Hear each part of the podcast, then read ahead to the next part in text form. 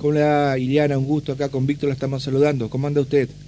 Buen día Javier, buen día al equipo y a la audiencia. Bueno, gracias por atendernos. ¿eh? Bueno, tres detenidos, eh, integrantes de una comunidad gitana, damos ese dato simplemente eh, no, para estigmatizar a, esa comunidad, pero eran justamente eh, provenientes de, La Plata que fueron detenidos y se los vincula directamente con un cuento del tío, pero millonario, un millón doscientos mil pesos recuperado, muchos dólares. Denos detalles, por favor.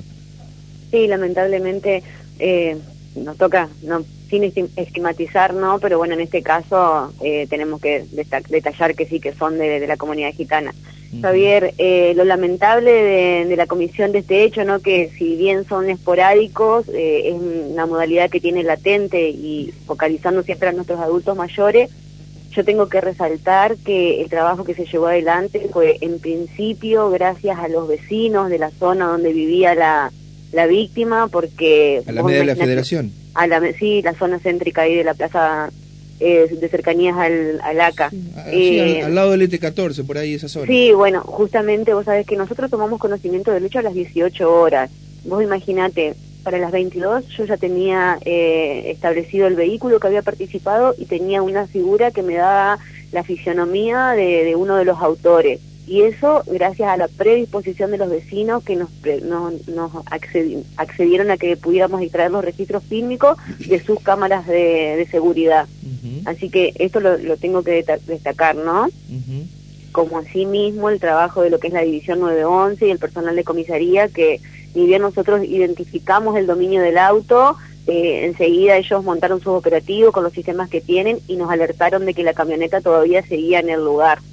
Así que gracias a ese trabajo en conjunto se pudo ayer eh, al mediodía eh, dar con la camioneta y, las personas que habían eh, participado de la comisión del hecho. ¿Y cómo fue en este caso el ardid, el cuento del tío que le hicieron a, la pobre víctima? Bueno, el, el ardid, la modalidad es la estándar, ¿no? La llaman a la víctima, se hacen pasar por uno de sus nietos, la víctima es una persona de edad avanzada, eh, se hacen pasar por uno de sus nietos y haciéndole creer que en razón a la situación económica que está atravesando el país, que la inflación, que hay que sacar todo el dinero de valor y las cosas de valor que se tengan en la vivienda para ponerlas a resguardo, esta señora creyó y supuestamente coordinó con su nieto que iba a pasar un representante bancario por la esquina de su casa para retirar el dinero. A la tarde, tarde noche, no se dio cuenta la señora. No, no, no, no, no, el hecho fue al mediodía, ah, Javier. Ah, ah, la situación fue al mediodía, nosotros tomamos conocimientos a las 18 horas. ¿Y cuánta plata le entregó en, su buena fe? A mí no me gusta decir el, monto que entrega, que entrega la gente. Es, un monto muy importante en moneda extranjera y nacional, la cual la pudimos recuperar. Hablan de un millón doscientos mil pesos más o menos y un poquito más tal vez, sí, sí, no, no, no quiero decir con precisión, pero eh, bueno, yo eh, en parte se recuperó todo el dinero y bueno, luego la fiscalía va a viabilizar eh, porque hay otras causas relacionadas también esta gente que detuvimos, eh, se estableció también que tiene participación en hechos cometidos en la provincia de Buenos Aires, gente que viene operando con la maniobra delictual a lo largo del país, ¿no? Ahora, ¿cómo, ¿cómo llegan a esta señora de 88 años? Eso es la pregunta del millón, como quien dirían, porque muchas veces la gente piensa que hay eh, que hay un sí que sea el voleo, que sea al azar, claro. Es, que nosotros nosotros decimos y establecemos que es al azar, eh, Víctor, no sé si Víctor Javier me habló, eh, porque son varios llamados los que se registran y no todos caen. Siempre hay uno que termina cayendo en el ardid, pero no es el único llamado que se registra. Y por ahí la gente que, que es víctima piensa que ha habido una vigilancia antes, que se la ha estado siguiendo, que y no es así, por eso siempre trato de llevar tranquilidad a los vecinos, ¿no? Por eso, pero acá también cayó al voleo. Sí, al, al voleo, exactamente. Estamos hablando, está bien, de una señora de 88 años que eh, afortunadamente hay gente que a esa edad todavía está muy lúcida, que, está al tanto de las cosas, no se dio cuenta que le estaban haciendo eh, esta estafa, eh, pobre, pobre, no quiero decir abuela, nada, que, pobre señora vos sabés que lamentablemente no, eh, no Javier, lamentablemente después la señora cuando vino acá acompañada de sus nietos y bueno, decía, siempre me están diciendo que tengo que tener cuidado con, con estas cuestiones y mm. bueno, llegado el momento, el, el, el, verso que utilizan, la forma de, de, de llamarla y de engañarla es tan creíble que terminan cayendo, ¿no? Claro.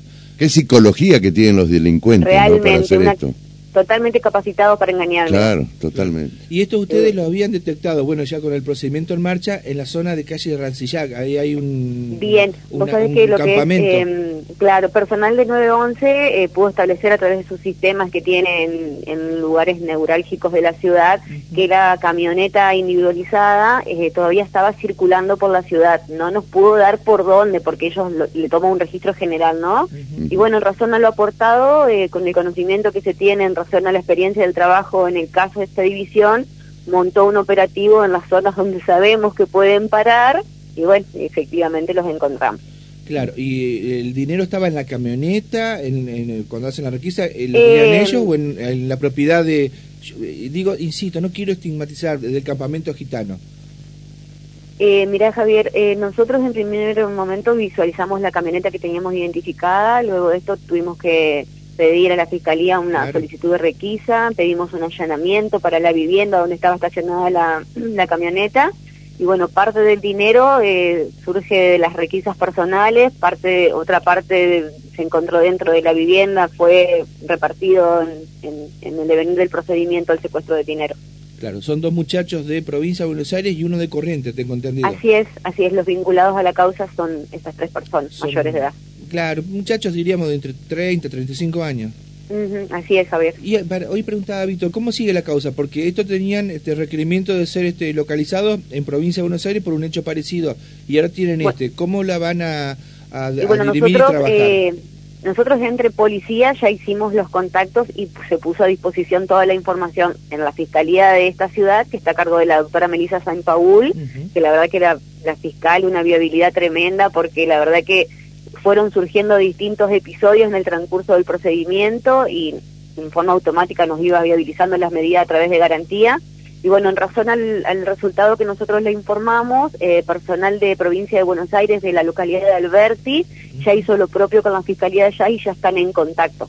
Así que bueno, o, lo llevan para Buenos Aires o se unifican acá la investigación. Bueno, Mira, eso va, eso va a depender de los antecedentes. Yo no sé si tenés presente el caso anterior, pues similar también. Eh, la gente detenida tenía requerimiento de otra provincia y en principio la Fiscalía de acá ordenó una medida de, arresto domiciliario en la ciudad hasta tanto ya pueda establecer todos los vínculos eh, relacionados a otras causas. Para finalizar, Iliana, ¿qué promedio tienen ustedes de denuncias por cuentos del tío que se efectuaron y que bueno y algunos que se intentaron hacer pero que no, no llegaron a buen puerto para los delincuentes. Bueno, en tentativa, en, en un total de 100% te digo que los que se consuman son el 25% y el, el 75% restante la gente está en conocimiento de la modalidad delictual y corta. En esto es no solamente cuento del tío, sino también secuestros virtuales, los que llaman de noche diciendo que tienen un familiar secuestrado. Esta estadística es la que manejamos. Bien, la recomendación. La recomendación es la de siempre. En Entre Ríos no hay eh, sucesos de hechos extorsivos, no están sucediendo secuestros de personas, ni en Entre Ríos ni en Paraná. Eso es lo que es el secuestro virtual, así que si se llaman de noche diciendo que tienen un familiar secuestrado en riesgo, hay que cortar. Y en relación a lo que es el cuento del tío, hay que tener presente, muy presente, que ninguna entidad bancaria ni ninguna financiera va a mandar un profesional, ni ninguna persona eh, que trabaje en las mismas a retirar nuestro dinero de, las viviendas para poner a resguardo. Ninguna entidad oficial va a utilizar esta modalidad. Perfecto. Iliana, gracias por habernos atendido. Felicitaciones a usted y al al trabajo de la División de Delitos Económicos del 911 también y de la Policía de Paraná. Muchas gracias, Javier. Gracias a la audiencia.